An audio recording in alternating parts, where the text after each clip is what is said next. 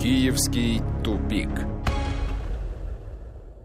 Здравствуйте, у микрофона Наталья Мамедова. В эфире программа «Киевский тупик». Наш гость сегодня социолог Евгений Копатько. Евгений Эдуардович, здравствуйте. Добрый день. Ну вот сегодня мы так специально подготовились к вашему приходу. Очень много новостей из Киева. Владимир Зеленский проводит пресс-марафон, он еще идет.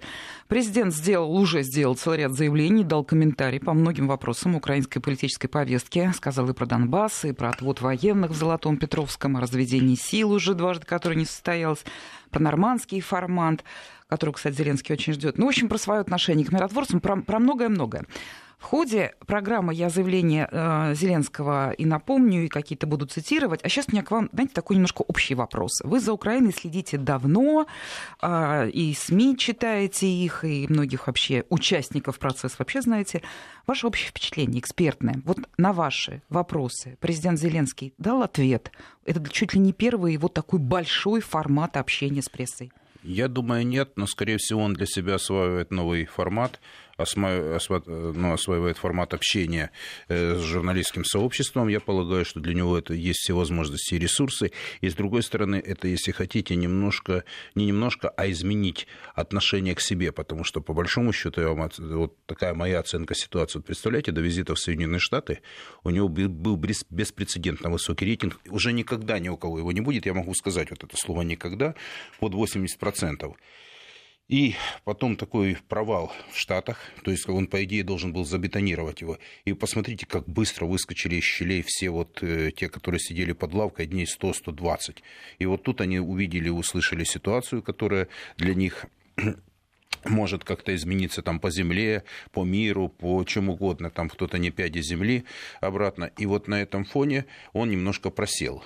Но сейчас я полагаю, что он, ну, наверное, сейчас пока держит удар, потому что на этом фоне, который сейчас э, разворачивается ситуация на Украине, я полагаю, для него сейчас общение с народом, прямой диалог – это запрос, который он чувствует, он это видит, он умеет это делать на самом деле. Да, он говорит очень красочно, да. он не уходит от ответов, э, и ему задают журналисты, ну, лобовые совершенно вопросы, и он действительно отвечает. Планку ну, держит, пока держит Да-да-да, давайте пройдемся. На самом деле вчера вот, ну, реально действительно у многих журналистов, там, экспертов был какое-то недоумение, что вообще происходит с этим разведением сил, второй срыв и так далее. Зеленский высказался. Во-первых, он дал такое программное заявление, он сказал, что альтернативы формуле Штайнмайера по регулированию конфликтов в Донбассе пока нет. Опустим слово «пока» и уже видим, что все-таки, да, он хотя бы высказался на эту тему. Плюс вот эта вот история с разведением. Он дал пояснение, что якобы он считает, что разведение сил состоится только тогда, когда к этому одновременно будут готовы и в Золотом, и в Петровском раз, и там, и там прекратят стрелять два. По его утверждению, а, пока что этого не происходит в Золотом. Вот потому Вчера на сигнальную ракету ополченцев никто не ответил, и все выглядело так, как выглядело.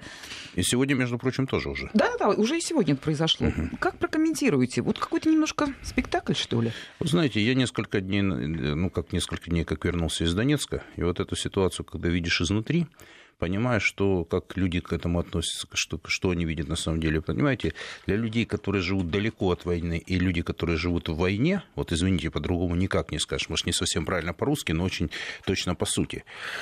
Так вот, я хочу сказать, что, безусловно, это элементы той игры для них, потому что, для, по большому счету, э, для всех э, выгоден мир – вот у, у такое утихомиривание ситуации, кроме э, националистов. И я думаю, что это даже невыгодно Зеленскому, потому что он действительно попал в такую ситуацию, что после Штатов там он попал на растяжку очень серьезную между республиканцами и демократами, Украина оказалась но если не в эпицентре, то в серьезном очаге противостояния республиканцев и демократов, где э, очень сильно, там, знаете, как э, замочил лапы Байден в финансовых вопросах, там, сын, там все, оказывается, еще и спецпосланник, и, э, в общем, там все ребята очень как бы сильно отметились. И в этой ситуации они не хотят, чтобы была эта утечка информации. Поэтому произошло ряд знаковых событий, и вопрос, касающийся разведения сил, в принципе, общество украинское поддерживает. Но на своих условиях. Я считаю, еще раз говорю, я не хочу, чтобы в российском обществе складывался стокгольмский синдром относительно Украины. Вот я это, знаете, не устаю повторять э, по той простой причине, что на сегодняшний день ну, как вам сказать, вот э, действительно, они, может быть, и хотят развести, но есть националисты. Я вам предлагаю просто смоделировать ситуацию, как выглядит на самом деле. Вот есть линия разграничения, так. на которой окопались с той и с другой стороны. Вот ребята с передка рассказывали, ну, уйти оттуда очень сложно. Если там, ну, хорошо, там в двух местах это еще решаемая задача. А дальше линия фронта по, черте города Донецка проходит в районе аэропорта. Он сегодня сказал, что про дальше пока говорить рано. Ну, вот два пункта. Вы знаете, это имеет символическое значение, но не принципиальное. В конце концов, напряженность не снимается. Вот ожидания от каких-то дерзких действий, я хочу сказать, сказать, есть. И э, если посмотреть, что сказали националисты, говорят, допустим, ВСУ уходит, а они там остаются, там, там же золотом и все. Я вообще задаюсь вопросом, они там останутся? Сколько они останутся? Потому что я знаю, что очень сложные непростые отношения у ВСУ, у некоторых uh-huh. частей ВСУ с теми нацбатами, как принято говорить, ну и у донецких граждан и жителей есть масса вопросов к этим товарищам. Поэтому я считаю, что вот ту волну, которую они сейчас поднимают, почему она не имеет такого эффекта? Да, есть большое, большая прослойка в украинском обществе, которые хотят продолжения войны, и в частности, скрытая поддержка националистов, очень организованных, получивших опыт боевых действий, спаянных кровью, совместными какими-то действиями, но нет поддержки Запада. Вот здесь действительно они накололись на то, что э, дальнейшее... Так всем этим бойцам Азова и прочим э, буйным им все равно насчет Запада? А нет, им как раз не все равно. Если бы не было Запада, не было бы их. То есть я понимаю, что внутренняя энергия, внутренняя динамика и активность там, олигархата, части политикума, которые участвовали в организации этих всех действий, ну, э, даже те батальоны, там, Азов, там, Донбасс, там, называйте, сколько их угодно было, вот, то сейчас, я так полагаю, что возникли риски. Вот особенно mm-hmm. связано с Пашинским, потому что рано или поздно, э, знаете, рукописи не горят. И вот там возникают вопросы. То есть эти люди стремительно оказываются неудел. То есть вот эта попытка, я не назову это реваншем. То есть э, Зеленский мощно их сбил. То есть вот, вот здесь вот у меня Россия часто критикует, что я вроде как за Зеленского. Нет, я поясняю, как шел процесс. И нравится вот желание, хотелки там Порошенко, там Тимошенко, оппозиционеров. Они не сработали. То есть сейчас они немножко, знаете, очухались, пытаются каким-то образом встрять политический процесс. И националисты то же самое. В этих условиях они не нужны. И э, та аксиома революционной жизни, вот, что революционеры, революция нужна для того, чтобы уничтожить своих революционеров, еще никто не отменял. Подождите, вот вам в логике не откажешь, но все равно до конца не могу понять. Вот давайте я вам процитирую, что сегодня говорил Зеленский по этому поводу. Цитата. «С ветеранами, которые хотят заблокировать разведение войск в Золотом, необходимо разговаривать. Силу применять не следует. Надо объяснять свою позицию, позицию президента, мою позицию просто как человека пишет, вернее, говорит, давайте будем честными. Если там есть ветераны, я их уважаю, но если они приехали вооруженные, то это неправильно. Слушайте, как мягко. Ну, еще пальчиком погрозить. Это президент говорит или кто? Но ну, Он и... видит и порядок. И где здесь нарушение логики? То есть я в данном случае... Он не э, решает, получается. Решает. Если он, сидя в Киеве, вот так мягенько говорит, ребятки, вы не обижайтесь, но вы приехали с оружием, я не могу вас поддержать. Вы Всё. знаете, но тем не менее их пустили за линию разграничения в режимный, ну, на режимную территорию, то есть большое количество вооруженных людей, которые, в принципе, прошли через блокпосты со всеми этими делами. То есть на самом деле это, вот это и действительно называется двойная игра на публику и на все. То есть, извините, кто финансировал, в том числе и Зеленский, Зеленский финансировал э, тех людей, которые убивают моих земляков в Донбассе. Второй момент. Э, спасибо, что вы воюете с этими мразями. Мы что-то забыли это, думаете? То есть я иллюзий не по поводу власти нынешней, не по поводу этих изменений. Да, им их прижало мировое сообщество. То есть я еще раз говорю, это они лишились прямой поддержки Соединенных Штатов и европейцев. То есть они понимают, что раз, ну, Трамп, вы знаете, вот эти вот картинки из жизни, вот Зеленский планку держал довольно так серьезно до того момента, когда Трамп сказал, ну слушай, дорогой, это же в прямом эфире, это цитировали британские, американские, все, и вот этот да, момент было, навели камеру, когда, говорит, договорился с Владимиром Владимировичем, и нормандский формат нужен для того, чтобы произошли изменения – но сейчас возникает второй вопрос, очень важный. Они не произойдут за столь короткий промежуток времени. И Зеленскому приходится лавировать с, силовой, э, с этими силовыми ребятами. Э, почему? Потому что, в принципе, там тоже не все так просто. На ним висит, хоть бы ехал Аваков, ездил там в Америку, не ездил, там силовики имели поддержку, нет. Наступает момент, они перестают быть нужны. И? Ну, и я думаю, что некоторые попадут под зачистку, потому что они являются носителями той информации, тех действий, за которые, в принципе, отвечать придется. Я не хочу, может быть, это грубое сравнение, но я вот аналитику смотрю зарубежную по поводу курдов и э, Турции. Видите аналогию? Абсолютная. Ведь, понимаете, это действительно сложная трагедия огромного народа. Там почти под 40 миллионов человек, разделенные в нескольких странах живут. Но в свой момент Советский Союз поддерживал их когда-то, потом Россия там, ну, она вообще мало могла что сделать в 90-е годы, но сейчас какая-то ясность. И они стали сотрудничать, сотрудничать со Штатами. Смотрите, что получается сейчас. Я не знаю, как американцы решат вопрос, что они обещали уничтожить экономику Турции, но турки начали делать то, чего они хотели делать. Да уж ясно, да. из позволения негласного Вашингтона. Нет, это не позволение, вопреки желанию Вашингтона, в том-то и дело. А как они там договорились между собой, то есть под раздачу попали курды которые, в принципе, лишились американской поддержки. То есть, по сути дела, они будут их отодвигать на эту 30-километровую зону на территории Сирии. Э, разговор телефонный Владимира Владимировича с э, Реджепом Эрдоганом э, тоже говорит о том, что они обсуждали тему. То есть Россия, вот вообще, знаете, вот официальное сообщение точно выверено. Вот если где-то можно говорить, там, нет, не, вижу, не видим политику, то в этом направлении каждое слово, на мой взгляд, выверено. И здесь есть прямая аналогия с тем, как вот поступают американцы с теми, кто им нужны и кто не нужен был. Ну и таких примеров очень много. Хорошо. Вот э, смотрите, давайте пройдемся, что называется, по тезисам. Я напомню, что у нас в студии Евгений Копатько, социолог. Мы обсуждаем сегодня в очередном выпуске программы «Киевский тупик». Наверное, всю программу посвятим сегодняшним заявлениям Зеленского. Его пресс-марафон все еще продолжается, и он отвечает на э, любые вопросы, и в данном случае, наверное, надо похвалить украинских журналистов, коллег, они задают те самые вопросы. Они вот, что называется, главные вопросы задают, никто не уходит. Складывается такая вещь. Значит, а, Зеленский высказал свою поддержку а, процедуре разведения сил а, в Донбассе. Хорошо. Также он выстроил такую схему, и вы сейчас подтвердили, что это одно из условий встречи в нормандском формате. Он даже признался, что он торопится с этой встречи. Он хочет, чтобы она прошла побыстрее, потому что именно там он надеется обсудить вот вопросы, которые вот сдвинут ситуацию с мертвой точки. И даже сегодня комментировал и введение миротворческого контингента, и то, как он видит ситуацию вокруг российско-украинской границы. Он готов уже, у него, наверное, уже какие-то тезисы написаны для нормандского формата. Но я так и не поняла. Он либо сам не понимает, не может об этом сказать, как он собирается вопрос-то решать? Разведение сил нет. Завтра тоже, похоже, не будет. Огромное количество проблем. Туда, туда еще приехали националисты. Как он будет действовать? нормандского формата может не состояться. Он даже сказал об этом, что если вдруг этой встречи не будет, то будем искать другие пути. Он понимает, что, собственно, отнюдь не очевидно скорая встреча четверки. Каким вы видите развитие событий? Ну, я думаю, что, очевидно, в России тоже появилась позиция, извините, я скажу четко, потому что до событий, ну, имеется четко обозначенная с Украиной, то есть очень деликатничали много. До момента, когда Петр Алексеевич решил на заклане отправить 24 пацана, которых перехватили в Черном море в районе Керченского пролива. С того момента политическое руководство высшее никаких диалог, никакого диалога с Порошенко до выборов президентских не вело. Дальше было два разговора телефонных. Я просто напоминаю последовательность действий и как я себе вижу ситуацию. И вот состоялся обмен э, удерживаемыми лицами 35 на 35.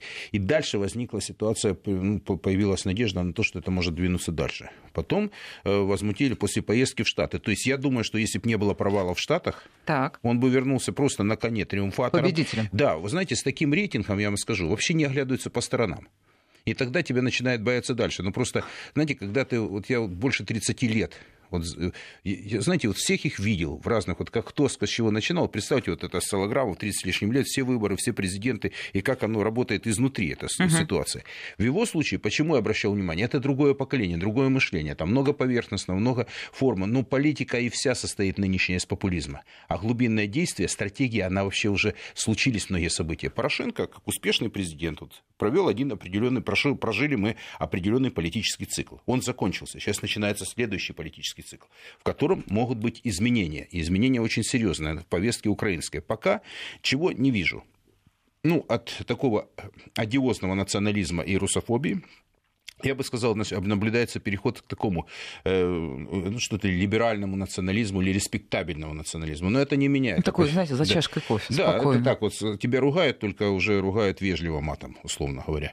Ну, я не вижу здесь большой разницы, просто это своего рода добрые и злые. Ну, аналогии мы можем выстраивать десятки. Но суть не меняется. Да, он идет на эти изменения. К чему это может привести? Я полагаю, что националисты могут, они, у них есть ресурс, но им есть куда оглядываться и некуда бежать в случае чего. Да, у него нет контроля полного. А попробуйте договорить. Нет ресурса, некуда бежать. Их уничтожат? Э, вы знаете, либо некоторые адаптируются из них. Вот смотрите, Аваков а, приспособился. Да, нет, все нет. Там есть люди, которые уже не смогут переобуться никак, ни при какой погоде. Вот. Как это будет происходить, я еще раз говорю, что э, ну, многие понимают и суетятся, потому что арест Пашинского, вернее, задер... нет, арест Пашинского, все правильно. Арест. Да, угу. да. В этом плане, я думаю, что очень сигнал очень серьезный. Вот. Поэтому давайте вот вернемся к той ситуации, которая сейчас с Зеленским. Да, он отвечает на острые вопросы. Да, может быть, мы многие хотели видеть, слышать. То есть это люди оценивают. То есть у него пока даже после провала в Штатах есть ресурс доверия. То есть вот это настрой украинского общества на изменения, на позитив, негатив Порошенко. То есть он провалился сейчас, вот если были выборы, Порошенко в парламент не попала его политическая сила, чтобы вы понимали. Но опять-таки это с, с учетом демобилизации населения политической, но тем не менее его ресурс слабый. Сможет он либо что-то нарастить? Я думаю, он скорее нет, а вот Тимошенко, при том, что у нее тоже катастрофическое падение рейтинга, там возникает ситуация, она зацепилась тема, тема, за тему на землю. Я хочу угу. вот два слова сказать, вот если там э, вот, ну, это интересно людям и на Украине, и здесь. Понимаете, это единственная, подчеркиваю, тема, это продажа земли, которую хочет Зеленский, и которую не хочет общество. Причем не то, чтобы они не хотят, но это некий такой сакральный страх. Вот если можно так сказать. Почему? Потому что сейчас по-прежнему за продажу земли ну, выступает где-то пятая часть населения против больше или порядка 60%, а остальные скорее нет. Но там это больше скептиков сидят. И вот представьте, 20 только процентов, пятая часть, да. Причем из них, наверное, значительная часть городское население. Вот этот страх, что будет с землей, как будет развиваться, это очень, это фундаментальный вопрос. Во многом я говорил, они, эта команда пришла этих новых компрадоров молодых для того, чтобы решить вопрос по земле, решить долги, там продажу всяческих активов, которые остались на Украине, это да. Потому что других способов и темпов и других как бы ресурсов для роста пока или для сохранения ситуации нет. Теперь следующий момент. Какие могут быть политические действия? Мы говорили, что может ли быть диалог, и он торопится к этому диалогу. Да, да ну, Сергей Викторович Лавров то же самое сказал. Мы не, выбор, в смысле, встречи ради встречи, ее не будет. Э, вот, и здесь возникает вопрос, какие будут дальнейшие шаги. Если не будет разведения, то есть, как бы, уже нельзя привязаться, что ты к националистам. Тогда ваш вопрос будет совершенно справедлив. А что ты будешь делать с нациком? Управляешь ли ты военным ресурсом? Я думаю, потихоньку будут отсекать. Потому что вот здесь внешний фактор будет иметь значение. Потому что там столкнулись интересы республиканцев и демократов. Вот они вылезли наружу. Понимаете, uh-huh, там может подняться такая информация, которая будет негативна и в конечном счете и Трампу, и Байдену, или кто там будет. Потому что там поднимутся действия Соединенных Штатов, которые у нас за кулиси называются. И вот там уже будет очень, очень интересно, очень проблематично. Так получилось, что Украина попала под эту раздачу в силу очень многих причин. И здесь силовой ресурс тоже. Да, Аваков съездил в Штаты. Да, какие-то он от, отстроился от Порошенко достаточно удачно. Да, у него крайне низкий рейтинг, но крайне высокий ресурс влияния на ситуацию в стране. Но постепенно там Нацгвардия от него ну, угу. уже отвели, постепенно меняется. Я не думаю, что у него нет большого количества поклонников и сторонников на Украине, подчеркиваю. Слишком очень многих он там зацепил, даже не только там оппозиционеры, но те, которые находятся во власти. Приходят другие люди, которым другие условия нужны. И здесь я думаю, что не все так у него забетонировано с точки зрения вот его политических позиций, очевидно, идет процесс внутреннего размывания его возможностей. Вот я бы так это назвал. Uh-huh. И в данном случае, если будет дальше Аваков, э, его сила, его возможности, его влияние ослабевать, то тут возможно, появятся дополнительные возможности для Зеленского. Вот это единственный ресурс, который у него не удалось преодолеть.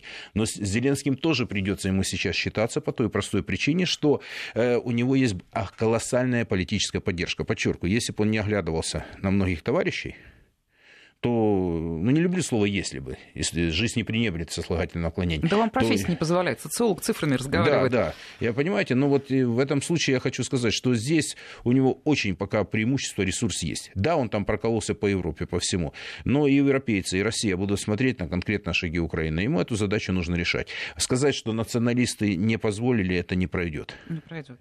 А, даже это не вопрос, просто цитата. Президент Владимир Зеленский сегодня заявил во время пресс-марафона, что хочет хочет быть сильным президентом и призвал не ослаблять его позиции как главы государства акциями протеста. То есть он видит э, и тех людей, которые машут э, лозунгами относительно формул Штанмайера и так далее.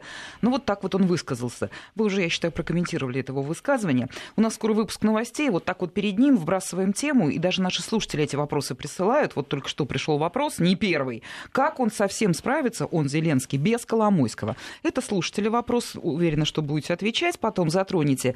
А исходя из высказывания сегодняшних Владимира Зеленского, он эту тему прокомментировал. И вот как. Его спросили про судебный процесс насчет Приватбанка. Он сказал, что он никогда в жизни ни на какие судебные процессы не влиял и здесь вмешиваться не собирается. Вот тут очень интересно, на каком расстоянии сейчас Владимир Зеленский находится от господина Коломойского. Есть ли вообще это расстояние? И как все изменилось с того момента, когда вы же в этой студии и многие ваши коллеги указывали напрямую связь Коломойского и Зеленского, когда шел предвыборный марафон? Вот как раз вот я был в числе тех немногих, которые говорил, что у него собственный ресурс значительно выше, чем то привязка, которая... Но связь дает... не отрицали. Ну, давайте сейчас поясню еще раз ситуацию, потому что Начните, это у нас скоро будет э, через 40 секунд реклама Я еще раз новости. говорю, что, на мой взгляд, вот знаете, когда возникает ситуация, при которой ты кандидат президента и президент. Как говорят в Одессе, это две большие разницы. По влиянию по всему. Это первое. Второе. Я еще раз, вот э, мои слова вспомните, люди. В 30 лет он стал долларовым миллионером примерно. Коломойский. Нет, э, Зеленский. Зеленский а он уже долларовый миллионер? Да, он уже был да долларовый миллионер. А что Я вы думала, думали? он беднее. Да нет, вы знаете, вот люди, ну, во всяком случае, он не зависел от зарплаты. Он получал деньги со своего проекта. И я просто поясню, люди... Евгений. Иванович, очень интересный разговор. Да. Давайте ставим запятую, э, реклама новости, и потом с этой точки продолжаем. Киевский тупик. Продолжаем разговор. У нас сегодня в студии социолог Евгений Копатько. Интересные вещи мы стали обсуждать перед выпуском новостей. А, поговорили об основных заявлениях Владимира Зеленского. А, он все еще продолжает в Киеве отвечать на вопросы журналистов. У него сегодня такой большой формат общения со СМИ. Следим за его заявлениями. Но вот уже а, Евгений Дорош нам интересные вещи стал рассказывать, начиная комментировать ответ Зеленского по поводу судебного иска Коломойского в отношении Приватбанка. Вопрос мой был следующий. Напомню, вот сейчас, после нескольких месяцев президентства, Коломойский, э, Зеленский на каком расстоянии от Коломойского, насколько он отошел от эм, Слово не могу подобрать. Ну, давайте. давайте я попробую. Давайте, отобрать. продолжайте. Да, это интересно людям слышать. Вот знаете, вот тайны мадридского двора, вот э, знаете, вот когда, э, когда это видно изнутри, как выстраиваются отношения, послушайте, здесь не было родовых э, поместий, здесь не было в 20-х поколениях лордов, перов и сэров, извините за выражение. Все начинали от сахи от стакана в лихие 90-е годы. Вот давайте вот я вот как вот на сленге объясню, как это происходило на самом деле. Не сразу они переоделись с малиновых пиджаков на Брионе и так далее и тому подобное. И в том числе и сам Коломойский. То есть это человек достаточно сильный, достаточно яркий, то есть который, вот у него, кстати, уровень тоже симпатии в обществе украинском крайне низкий. Но, тем не менее, люди смотрят и оценивают его как игрока. Так вот, дистанция. Я сейчас вот постараюсь очень четко сформулировать мысль. Она не была никогда такой плотной, как казалось бы людям, не была такой далекой, как некоторые предполагали. Это вы считаете, вы а, конкретно объяснили? А вы я, вот раз, как раз... я, я сейчас объясню конкретно. Дело в том, что в завязке, вот в политической завязке сказать, что вот он пришел, как мы с вами сидим, и сказал, Володя, вперед, иди вот на это, нет. Так не делается. Есть желание действия человека, на самом деле, которое конвертируется в какой-то политический капитал. Его получил Владимир Александрович Зеленский. Коломойский при этом получил свои преференции – он это представители Днепропетровской политической бизнес-элиты. В свое время была считалась непоколебимой после выборов 2010 года Донецкая политическая бизнес-элита во главе с Виктором Федоровичем. И отношения там строились очень интересно. Вы понимаете, когда Виктор Федорович был губернатором Донецкой области, это одна история отношений с Ренатом Леонидовичем. И когда ну, Виктор подождите. Виктор Федорович это Янукович. Подождите, да, Янукович, да. И когда э, Янукович стал президентом, и вот эти вот конфликтные ситуации с бизнесом 11, 12, 13, к чему привели вот этот конфликт, это другая история. Вот так же и там, я пытаюсь на примерах привести, что все в жизни течет изменяется. И человек, получивший власть, он уже немножко в другом формате выстраивает свои отношения. Но те, кто в армии служил, понимают, когда ты был рядовым и стал ефрейтором, и потом сержантом. Ну, понимаю, ну, люди, вот да, это вот человек, который вот ну, чтобы для понимания, на пальцах пытаясь показать. И там, там не было столь плотной дистанции. Это не то, что он сказал твои деньги или еще что-то. Человек выразил желание, его поддержали. Он совершил ряд очень серьезных усилий. Он обыграл своих ключевых оппонентов. Он получил политический вес. Я еще раз говорю, я не переоцениваю его. А с другой стороны, люди его поддерживали, конечно. Но эта дистанция не была такой. Это не значит, что я твоего подчиненного назначил это. Это игра в большой команде, большого количества людей, причем которые есть и внутри Украины, и за рубежами. Причем... Хорошо, подойдем к конкретным вещам. Идет судебный процесс. Коломойский э, пробует через суд, а, иск подал, хочет вернуть Приватбанк. Эта история давняя, наши слушатели в курсе, это еще когда был Порошенко, да, практически национализировали за одну символическую гривну, продали огромный актив.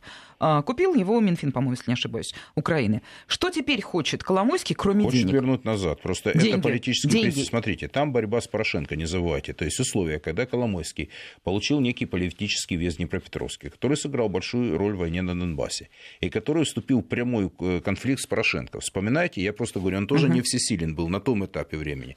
Его пригласили в американское посольство. Один поход к послу. Через неделю он не губернатор. Через неделю он уезжает или через две уезжает в Швейцарию. Потом живет в Израиле Израиля возвращается после выборов. Как вы думаете, он будет мстить? Да.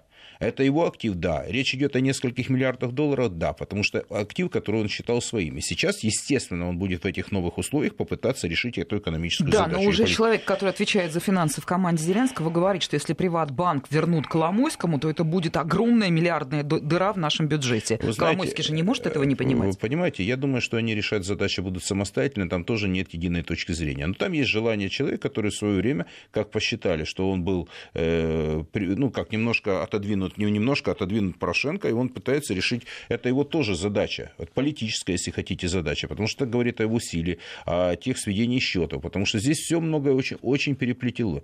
И то, что Зеленский от этого дистанцируется, это тоже как вариант поведения политического. Насколько он может быть успешен, я не готов сказать.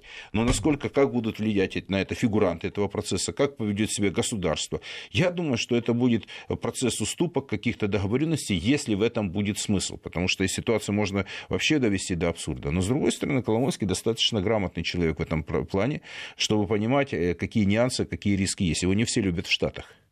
Его не все прикроют в Штатах. Я еще раз говорю, с американскими, с демократами там были свои сложности. А пока будут находясь на Украине, он в безопасности вот сейчас при Зеленском? Я думаю, что он в безопасности относительно был и тогда, и сейчас. Э, понимаете, есть нюансы. Есть, он, в конце концов, в Израиль может уехать. Там а с израильской земли выдачи не будет. То есть, как бы вопрос доехать. Ну, короче, это много э, нюансов. Но сейчас пока речь идет о том, что он себя чувствует э, достаточно активным игроком в этом процессе. Очевидно, он тоже видит дистанцию. Заметьте, он сказал, что у меня своя специфика отношений. Да. И здесь я склонен ему э, не то, что там доверять, вот просто, чтобы люди обратили на это тоже внимание. Все сложнее в этой жизни, понимаете, все значительно сложнее. И меняются приоритеты, меняются отношения. Вот вспомните, э, близкая привязка была Авакова к Порошенко. Это не завязаны войной, угу. там, выборами, политическими процессами и так далее. Там много чем завязаны. Наступают выборы, он видит, конъюнктура меняется не в пользу Петра Алексеевича, он успевает с его э, грузом всего, что на Украине, он успевает отстроиться, он успевает получить какой-то карт-бланш от американцев на процесс политический, не вмешиваясь. У Порошенко, уж многие говорили здесь вот, э, mm-hmm. в России, на Украине и в Европе, что альтернативы Порошенко нет.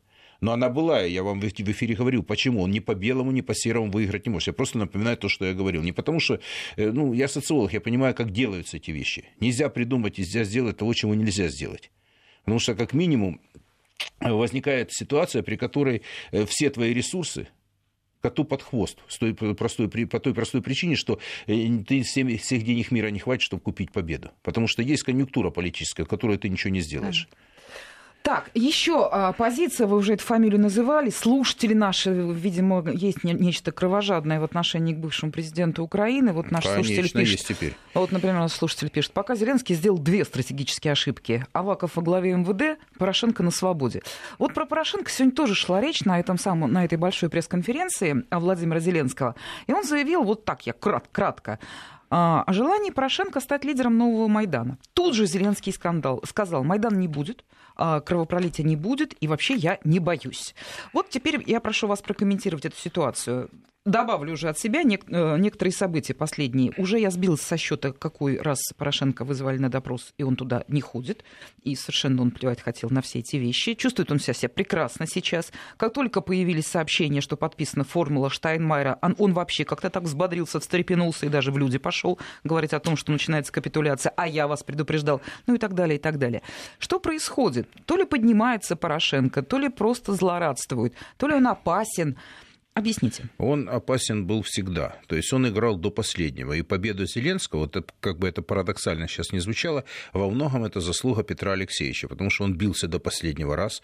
Вот даже иллюзия во втором туре, что что-то можно при таком разрыве в три раза, можно что-то решить. Тем более, что э, надо дать должное, если бы до 10 или 15 процентов энергии Виктора Федоровича Януковича, то он бы сохранил свою власть. Я вот такую аналогию позволю себе прояснить. Поэтому в бойцовских качествах не откажешь. Это даже признают его враги враги. Теперь следующий момент. Какие события могут быть? Вы знаете, арест Пашинского – это серьезно. Объясните что... тогда коротко, да, не все так хорошо да. знают действующих лиц. Это один из сподвижников да, Порошенко один из на Первом Майдане. Да, ближайших соратников Майдана, это связано с расстрелами на Майдане и так далее. Это Аваков, это Порошенко, это Турчинов, это такая плеяда вот тех вот деятелей Майдана, которые на самом деле очень тесно, плотно связаны. Вот есть такая когорта людей, которые ну, не разорвать, потому что До знают... недавнего времени неприкасаемые. Много, они знают так много, они знают такие вещи, которые друг от друга, и под цепочка появится. И это связано с деятельностью Андрея Портнова тоже. Вот я пишу те, которые не любят Портнова, потому что он был связан с разными властями. Но Андрей, ну, как бы глубокое уважение, он блестящий профессионал. И если приняли Пашинского, Порошенко, там тоже ж 11 дел. И, и, uh-huh. и вот я просто где-то на укра- в украинских СМИ там блогеры описывают, те, которые я еще подчеркиваю, не симпатики. Это его действия. Во многом, говорит, это Портнов. И вот эти дела, они есть и на Порошенко. Эти дела подкреплены э, довольно серьезными аргументами, насколько я понимаю ситуацию. Я еще раз говорю, рукописи на Украине не горят. Свидетелей как бы там не было. Да, взломать этот Майдан может, уничтожить какие-то улики, там много чего уничтожили. Но всех свидетелей ты не уничтожишь, это раз. Второе, все аргументы, что-то сидит в загашнике до определенного времени, и это будет выдвинуто наружу. Поэтому я считаю, не такая блестящая картина. То, что Петр Порошенко блефует, это однозначно. То, что появилась слабина, то, что он, ну, это связано опять-таки с, с проколом, назовем так, Зеленского в Штатах, я подчеркиваю, там должна быть другая история, они бы не вылезли из-под лавок никто. Вот сейчас они все засуетились, появилась возможность. Дальше. Они цепляются за войну, потому что они хотят сказать, что они как более радикальные. Вот уже националистов мы не слышим. Там, ну, Белецкий, Порошенко, там, э, вот, они есть, но далеко не все эта ниша стала сужаться, потому что они были драйверами той, тех процессов на Украине, когда зачищалось все, когда создавался антирусский проект, он уже создан, он функционирует. И их задача, чтобы он перешел в другое русло, что, может быть, экономические связи, от России получать какие-то преференции экономические. Три секундочки, буквально вас прерву. Вести ФМ. И прошу, пожалуйста, продолжайте. Вот даже наши слушатели выражают, вот накидывают еще вопросы. А, видимо, нравится ваш комментарий и хотят вот лично от вас услышать, что задумал Порошенко. Я уже даже от себя вот добавляю, правда не могу понять. Он защищает себя, свои деньги, свое нынешнее хотя бы такое положение, или таки он хочет реванша? Он хочет, хочет власти? Выжить. Послушайте, вот, власть, когда выжить. ты получаешь вирус власти, это навсегда. Есть очень малое количество людей, которые могут пережить последствия пребывания во власти, ну, знаете, сохраняться на волне вот, человеческих отношений, каких-то других. Для многих, особенно в таких, вы знаете, ломовые периоды истории, по-другому не назовешь, когда mm-hmm. ломаются системы, ломаются жизни миллионов людей, ломаются страны, вот тогда там очень много завязано на крови. Очень много. И понимаете, в этой ситуации Порошенко хочет просто выжить. Вот слово «просто» это, в этом слове звучит нет, ну, очень много. Можно, находясь нет, в заключении. Вы речь... знаете, нет, это другое кино. Он привык бороться. Я еще раз говорю, тут опять-таки люди, не сочтите меня как бы там симпатика другой. Я пытаюсь быть над ситуацией. Вот вы тоже, люди, наблюдаете этот процесс, видите, какие метаморфозы. Вот мы посмотрели, вот давайте берем период истории. Что произошло со страной с 13 по 19 год? Это один период, где активная роль Порошенко. Сейчас активная роль Зеленского. Какая у него будет история, я не знаю. Но в этой истории, вот в этом периоде истории политическом, в этом э, отрезке времени, в этом политическом э, тайме, если можно так сказать, задача у Порошенко выжить. И действительно у него крайне много рисков. У него задача то, что активность политическая, да, то, что он становится националистом, да, чтобы он приобрел ореол героя, и тогда его тяжелее посадить, какие-то моральные. Но эти люди сами сломали моральные все дела, потому это что, сломав власть, совершил переворот. Они не думали, что это икнется им. То есть десакрализация власти произошла первый раз в четвертом году, но ее пережили после третьего тура. Как-то там был реванш Януковича в шестом году, потом седьмой, десятый, ну как-то оно э, пережила страна этот период, ну, потому что экономический рост был. А сейчас на фоне жесткого, серьезного падения экономики, в стратегии выживания экономики страны, прошу прощения, в этом случае и они все зависят от этого. Есть экономический базис, который очень неустойчив. Есть политическая составляющая, которая крайне неустойчива. Хотя бы потому, что Украина сама участвовала в политических процессах в Штатах, сбивая Трампа, руками тех же политиков. И у них тоже, когда называют Лещенко врагом Штатов, некоторые товарищи, которые сейчас представляют республиканцев, это серьезная история. И таких много, и они пытаются сейчас да. Э, как бы пропетлять между капельками дождя. Так не бывает. В истории слишком много, там слишком большие капли, слишком серьезные последствия. Все действия без последствий для них не останутся. Я не знаю, как они... Это... Ну, мы будем смотреть, на самом деле, да, вы же не волшебник, не сказочник, чтобы все предугадать. Давайте еще у нас осталось осталось э, время. А, пресс-конференция большая а, в Киеве, собственно, продолжается. Владимир Зеленский отвечает на вопросы журналистов украинских СМИ и, собственно, отвечает, ну, по крайней мере, от ответа это не уходит. Среди сказанного есть крайне важные вещи, которые касаются и России. Например, Зеленский сказал, что, это я уже опять цитирую, что возможное введение миротворческого контингента в Донбасс будет предметом переговоров нормандской четверки. Раз. И он при этом сказал, что лично он видит миротворцев на границе Украины с Россией. Как вы вот этот процесс прокомментируете? А, Порошенко, я вот, признаться, не помню, как эту тему комментировал, хотя она поднималась во время его президентства. Что будет сейчас, как поведет себя Зеленский, за что он реально выступит, если вот вопрос встанет, вводить, не вводить? Понятно, что очень много будет зависеть от позиции голоса России. Но, тем не менее, что скажет Украина? Значит, я считаю, что России навязывали эту повестку, раз по миротворцам. Второе, в обществе в Донбассе абсолютно неприемлемая позиция. Подавляющее большинство людей, которые живут в Донбассе против миротворцев, потому что хотя бы относительно ОБСЕ там считает их слепо глухонемыми. Вот чтобы было понятие, как в Донецке относятся к этому. Это вот как изнутри происходит, как я себе эту ситуацию вижу. Дальше. Миротворцы, когда российская сторона соглаш... ну, соглашалась обсуждать эту тему, полагали, что это будет на линии разграничения, потом, что они решают, там, заходят вовнутрь, потом границу. Послушайте, возникла ситуация, при которой, ну, вот, ну, я считаю, российские политики здесь были абсолютно правы, которые сказали, что Украина пытается решить решить свои политические военные проблемы за счет миротворцев. Этого не будет. Начиная с того, где они должны стоять, кто это будет миротворцы. То есть там белорусов, казахов называли, китайцев, там кого только не называли, понимаете? Вот даже Россия, ну, о россиянах шла, шла, шла речь. Ну, я еще раз говорю, во-первых, а, этот вопрос повис в воздухе еще около года назад. Это активно обсуждалось перед президентскими выборами, ну, месяцев 7-8 назад, скажем так. Эта тема не сработала. Она абсолютно неприемлема в Донбассе, ее не могут реализовать. Подчеркиваю, у Украины нет четкого плана. Это попытка реализации своих политических задач. Порошенко, подчеркиваю, он и навязывал, продавливал эту повестку дня. Зеленский, возможно, хочет по-другому. Общество, а, не готово к этому.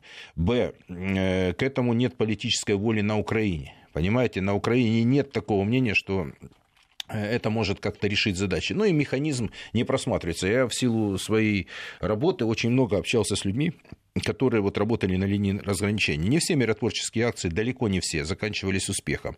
Часто вспоминали хорватский сценарий, когда, в принципе, вот его называют, ну, если коротко, что там была зачистка ну, угу. одни славяне защищали славян других, понимаете, и там очень все нехорошо закончилось. И вот как бы Донбассу этот вариант абсолютно неприемлем. Сейчас ситуация просто шатнулась очень сильно, потому что они пытаются найти лихорадочно выход, чтобы у них появились аргументы для встречи. И вот я, помните, говорил в начале эфира, и потом вы процитировали Сергея Викторовича Лаврова. Вот это происходит ситуация. На самом деле русским, извините, им не надо садиться на, за стол переговоров, когда не будет каких-то решений. И поэтому миротворцы это тоже не решение задачи Николаевич, ее не успеют даже обсудить эту тему, потому что, во всяком Понятно. случае, спросить людей, живущих в Донбассе, надо как минимум. Как минимум, и то, что, хотелось да. бы, да. Вы понимаете, да. вот все, что разговоры идут, я говорю, люди, все хорошо, и вы правы, и вы правы, и вы правы, но давайте как-то, как люди, куда они хотят, что они хотят. И вот теперь представьте парадокс, вот со всеми-всеми изменениями. Ну вот получает большое количество граждан, э, живущих э, в ДНР, ЛНР, получают русские паспорта. Возникает процесс выборов, политический процесс. Это силовики, это госслужащие часто, понимаете? Как вы думаете, если они граждане России, Россия будет защищать? Я пока задаю вопросы риторические, я вот, который пытаюсь понять, как это будет работать.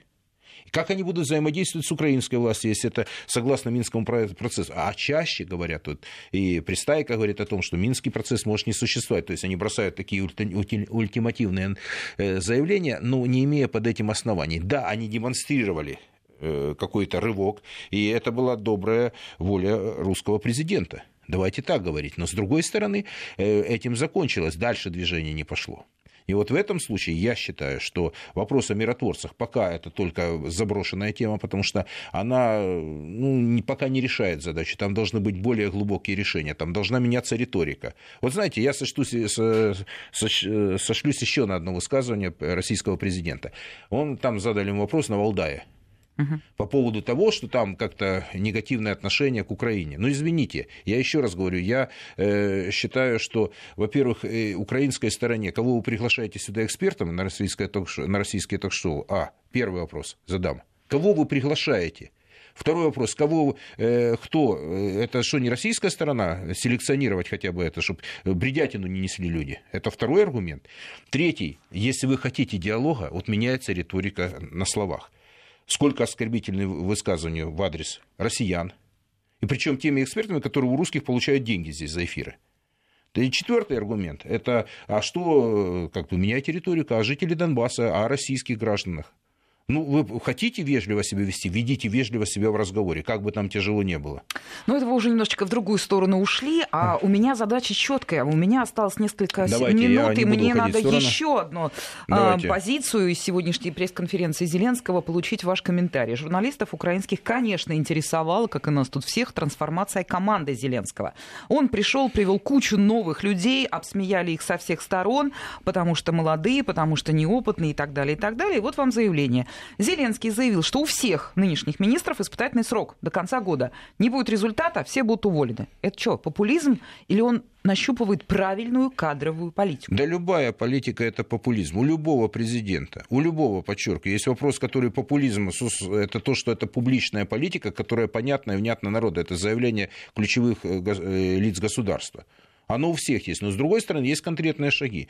Безусловно, он нащупывает шаги. Но я считаю, что молодость – это не проблема. И это ну, даже да, не затруднение. Проходит, да, да, это очень быстро проходит. И опыт быстро приходит. Но я вам скажу, люди, по сравнению с прошлым парламентом, то они все шоколадные. Вот такой запрос в украинском Вы обществе. про парламент, а я про кабинет министров. А подождите, это то же самое. И парламент, и кабинет министров, все, кто зашли в высшие и средние эшелоны власти, почти полная ротация. На 80% сменился парламент. Я не знаю, Но насколько это же сменился... Не, не не цель сменить, понимаете? Подождите, вот мне вот это, это заявление цель. Зеленского вызывает... Вот, Подождите, а у меня не вызывает. Я считаю это нормально, потому что в этих условиях, в которых функционирует страна, они примут все.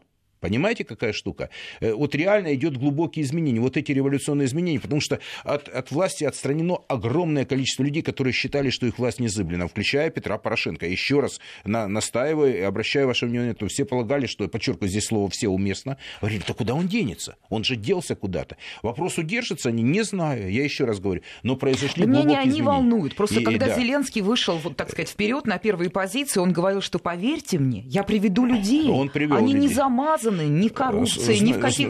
И вот, Знаете, пожалуйста, ресурс... он готов уже... Нет, подождите, ничего это не говорит. Это говорит о том, что они достаточно гибкие в этом плане, что нет э, практики того, что этот человек навечно засел туда. Во-вторых, я скажу, ну, я же социологические данные угу. смотрю. У президентского рейтинг был ТПС в Штатах под 80, у Кабмина и, и главы Верховной Рады у одного за 60, у другого под 60. Извините, такого рейтинга не было никогда ни у кого. Это ресурс доверия, который есть. Это аванс, который общество дает. И общество правительство готово держать какое-то время для того, чтобы не было этих, потому да. что сравнившись с теми пятью годами, они пока прощают все. Вот так вот.